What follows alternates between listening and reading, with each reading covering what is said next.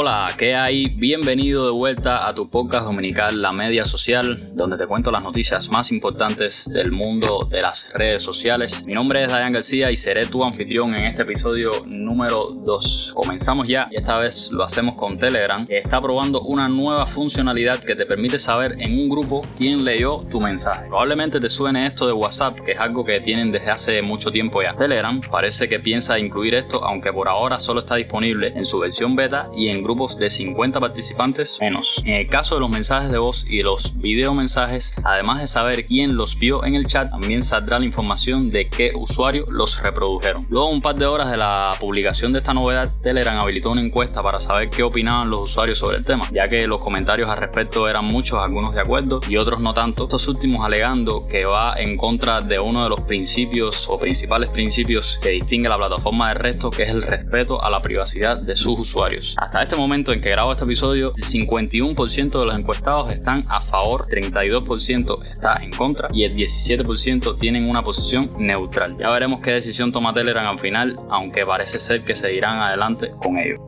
Y fue noticia también que YouTube permitirá a más creadores acceder a la opción de hacer publicaciones en su comunidad. Actualmente para un creador tenga activo la pestaña comunidad debe contar con al menos mil suscriptores en su canal, pero a partir del 12 de octubre solo será necesario tener al menos 500 suscriptores, aunque YouTube trabaja para en un futuro reducir este requisito mínimo. Esto implica también que a partir de esa fecha desaparecerá la pestaña discusiones de los canales. El motivo no es otro que las publicaciones de, la, de comunidad es una función diseñada para reemplazar a esta pestaña de discusión ya que permite que los creadores puedan estar en contacto con sus respectivas audiencias, no solo con mensajes de texto, de texto sino también con GIF, animados, encuestas, videos y otros contenidos, estando accesible también, por supuesto, a través de los dispositivos móviles. YouTube también dijo que en un futuro planea mejorar la experiencia con las comunidades, agregando funcionalidades como métricas, agregar varias imágenes en una publicación y, y programar publicaciones. Vaya, que esto de las comunidades va pareciendo un poco a cómo funcionan las páginas en Facebook. Esta nueva medida busca que los creadores de todos los tamaños puedan interactuar con sus respectivas audiencias y de esta manera YouTube logre que sus usuarios se queden en su plataforma que es su principal objetivo a fin de cuentas. La veterana YouTube obviamente no quiere quedarse atrás ante rivales más jóvenes como TikTok que cada día les roban más audiencia. Y vamos ahora con LinkedIn quien lanzó una nueva funcionalidad para analizar el rendimiento de las empresas que compiten con la tuya propia. Con esto podrás escoger a tus competidores y exportar cuatro estadísticas. Total de seguidores, nuevos seguidores, tasa de interacción o más conocido como engagement y total de publicaciones. Si gestionas una página de empresa ya tendrás disponible esto en análisis. Luego vas a seguidores y al final verás una tabla con todos tus competidores y sus métricas. Algo sencillo pero que de seguro te resultará muy útil. Y en medio de la pandemia y los estragos que está implicado para los profesionales en todo el mundo a la hora de trabajar y buscar trabajo, LinkedIn lanza además un nuevo centro de aprendizaje para organizaciones con el objetivo de ayudar al desarrollo profesional de empleados. También está poniendo disponible gratis 40 cursos, los cuales estarán disponibles hasta el 9 de octubre y donde se abordarán temas sobre cómo adaptarse al trabajo híbrido, o sea, trabajo presencial y remoto, cómo ser un mejor gerente en la nueva, en la nueva normalidad, entre otros temas. Vale destacar que en el caso del centro de aprendizaje estará disponible para usuarios premium, los cuales tendrán acceso a ello hasta julio de 2022 sin pagar un costo adicional.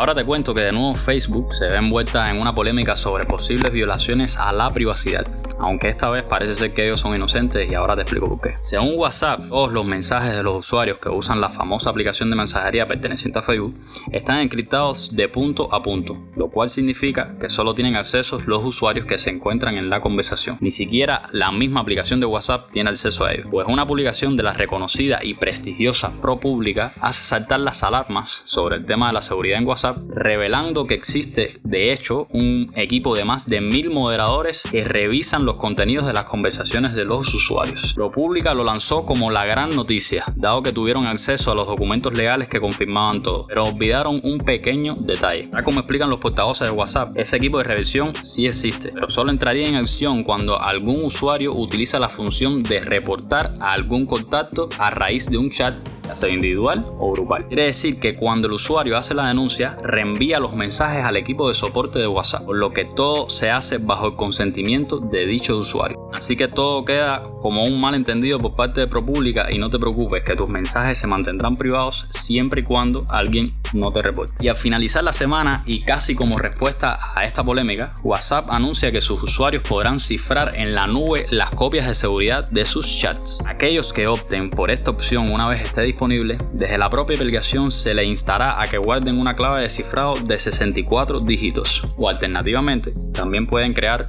una contraseña vinculada a la misma. Cabe la posibilidad de que algunos gobiernos puedan manifestarse en contra de esto, dado el interés de los mismos en debilitar los cifrados para permitirles el acceso de los contenidos de los usuarios, aunque esto desde Facebook ya lo tienen más que asumido. En cualquier caso, este era un tema que quedaba pendiente por parte de la plataforma de mensajería que hasta ahora tan solo ha ido permitiendo que los usuarios generen copias de seguridad sin cifrar, algo que está a punto de cambiar a lo largo de las próximas semanas. Ya vamos entrando con las tres noticias más importantes de la semana y comenzamos con Instagram, que piensa lanzar una sencilla pero útil funcionalidad. Como seguro sabes, la red social cuenta con un algoritmo que se encarga de organizar las publicaciones que vas viendo en tu cronología y va priorizando las que interpretas son más importantes para ti, pero esto, como sabes, no funciona siempre bien. Por ahora Instagram trabaja en una funcionalidad que te permite decirle cuáles son tus cuentas favoritas y entonces te muestra sus publicaciones al principio de tu cronología, así que no tendrás que recorrer todo el feed buscando estas publicaciones. Esto ya estaba presente en, en Facebook y finalmente parece que Instagram lo va a incorporar. Sería una dinámica interesante, ya sea porque no quieras perder de vista las publicaciones de tus amigos o seguir de cerca las actualizaciones de determinados usuarios. Por ejemplo, si sigues a artistas y no quieres perderte las novedades que comparten o las promociones de tus marcas favoritas. Por ahora Instagram no ha dicho cuándo saldrá esta opción, así que queda esperar. Y la noticia más sonada del jueves fue que Facebook presenta su primera generación de gafas inteligentes, las Ray-Ban Stories. Como el nombre indica,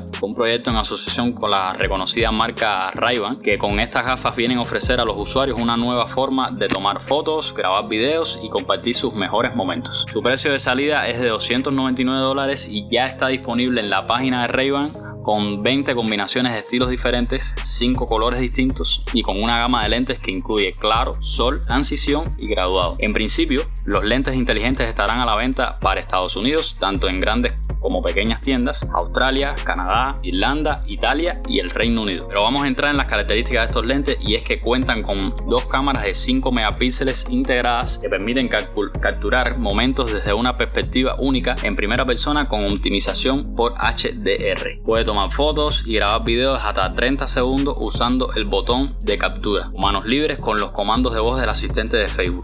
O sea, el usuario solo tiene que decir, hey Facebook, toma una foto, listo. En cuanto al sonido, tienen altavoces optimizados y tres micrófonos para ofrecer una transmisión de voz y sonido más completa para llamadas y videos. La tecnología Beamforming y un algoritmo de supresión de ruido de fondo brindan una experiencia de llamada mejorada, como la que esperarías de unos auriculares. Las Ray-Ban Stories son compatibles con Facebook View para que los usuarios puedan compartir sus historias y recuerdos sin problemas con amigos y seguidores. La aplicación de Facebook View en iOS y Android facilitan la edición del contenido capturado con los lentes inteligentes y ayuda a la hora de compartir los videos y fotos con plataformas como Instagram, WhatsApp, Twitter, TikTok, Snapchat y por supuesto Facebook y Messenger. También permiten que todo lo que se grabe quede guardado en la galería de un teléfono, editarlo y luego compartir. Facebook no ha detallado todas sus especificaciones técnicas, pero dijo que están optimizadas con un procesador Snapdragon, tiene un panel táctil batería y otros componentes. Mantente en contacto con la media social que de seguro en próximos episodios hablaremos de estas increíbles gafas inteligentes. Y de nuevo cerramos las noticias de la semana con Twitter, que en el último mes ha estado bien activo en cuanto a nuevas funcionalidades se refiere. Y es que están probando comunidades, una herramienta para hacer más fácil que los usuarios conecten en la plataforma. Los usuarios podrán unirse a esta especie de grupos y tuitear directamente con otras personas que compartan sus mismos intereses. Estos tweets serán publicados para cualquier usuario de Twitter, pero las respuestas solo serán visibles para los miembros de la comunidad. Más o menos como funcionan los grupos en Facebook. Por ahora, Twitter está permitiendo a unos pocos usuarios crear estas comunidades e inicialmente solo se podrán acceder a ellas mediante invitaciones. Los administradores podrán invitar un número ilimitado de usuarios y los miembros solo a 5 personas más. Todo esto vía mensaje directo, aunque en un futuro se planea que todos tengan la posibilidad de unirse sin invitación. No cabe duda de que este lanzamiento supondrá una revolución en la forma en la que se usa Twitter, permitiendo de este modo modo segmentar las conversaciones temáticas por comunidades, dejando las conversaciones generales para la cronología principal.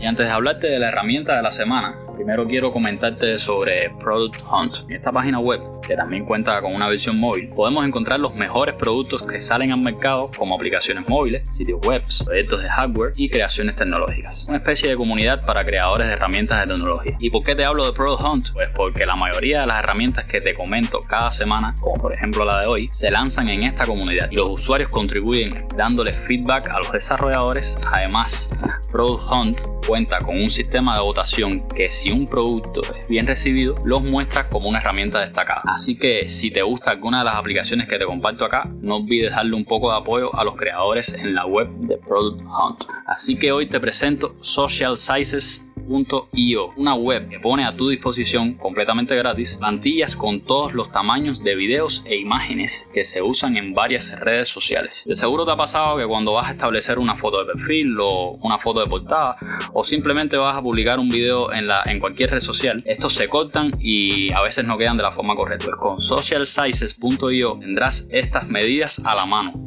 todo en un solo lugar. La web exporta plantillas para Sketch, Figma, Adobe XD, Photoshop e Illustrator y para no pocas redes sociales. Dentro de la misma web hay otro pequeño espacio de trabajo que aún está en beta que puedes usarlo para no tener que descargar estas plantillas y trabajar de manera online sobre tus fotos y videos. También puedes suscribirte mediante correo electrónico para si en un futuro estas dimensiones cambian, recibas una notificación. En los comentarios de este episodio te voy a dejar el enlace a la página web de socialsizes.io en Broadton. Recuerda darle un poco de cariño por allá. Y bueno, así termino esperando que este episodio te haya sido informativo. No olvides dejarme una reseña en el distribuidor de podcast desde el que me escuchas y no dejes de seguirme en Twitter como la media social guion bajo para recibir diariamente noticias de todo lo que ocurre en el mundo del social media. Así que te espero el próximo domingo, pero en Twitter también y te mando un abrazo bien grande.